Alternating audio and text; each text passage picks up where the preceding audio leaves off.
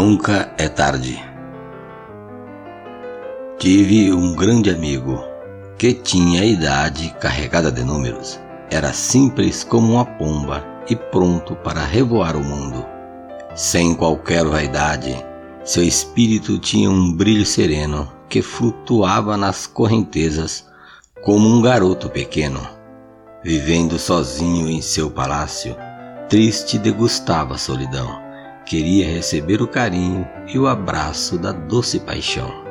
Sonhava com uma linda coroa que pudesse ser sua companheira, como aves que migram acompanhada à procura de repouso nas margens de belos lagos com suas cachoeiras, e juntos terminariam a vida que queriam.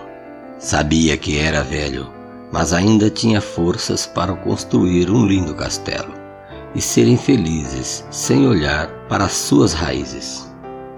Um belo dia, o seu coração parou. De longe ele avistou uma linda sereia caminhando suavemente na areia. Não demonstrava sua idade, parecia ter só a metade dos anos que tinha. Os cabelos brancos brilhavam, eram fios de pratas pintados de neve que juntos se reverenciavam. Em seus lábios vermelhos não precisava de tinta. Seu rosto marcava o tempo e a vida que possuía. A alma do meu amigo chorou e na alma dela se agarrou.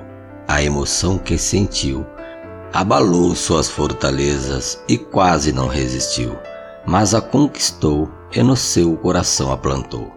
O tempo seguiu seu caminho e felizes caminharam. Pareciam que já tinham vivido em outra civilização, de tanto que se amaram. Foram abençoados na união. Mas a vida tem um ponto de partida e uma linha de chegada. O Senhor do tempo a hora marcou e rapidamente levou sua amada, que tinha virtude de rainha e os segredos das sereias. De novo caminhava solitário na areia. A solidão com ele não teve união, nunca mais ele a viu, mas ela era a luz na escuridão que o consolava nas noites frias, e não entrou outra em seu coração, porque ela era a magia que o envolvia e a música eterna de sua canção.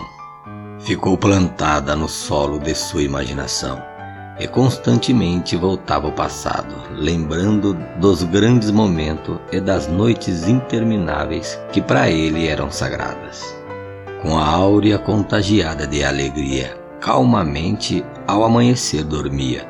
Seu rosto brilhava, molhado com o orvalho do amor que era trazido com a alva.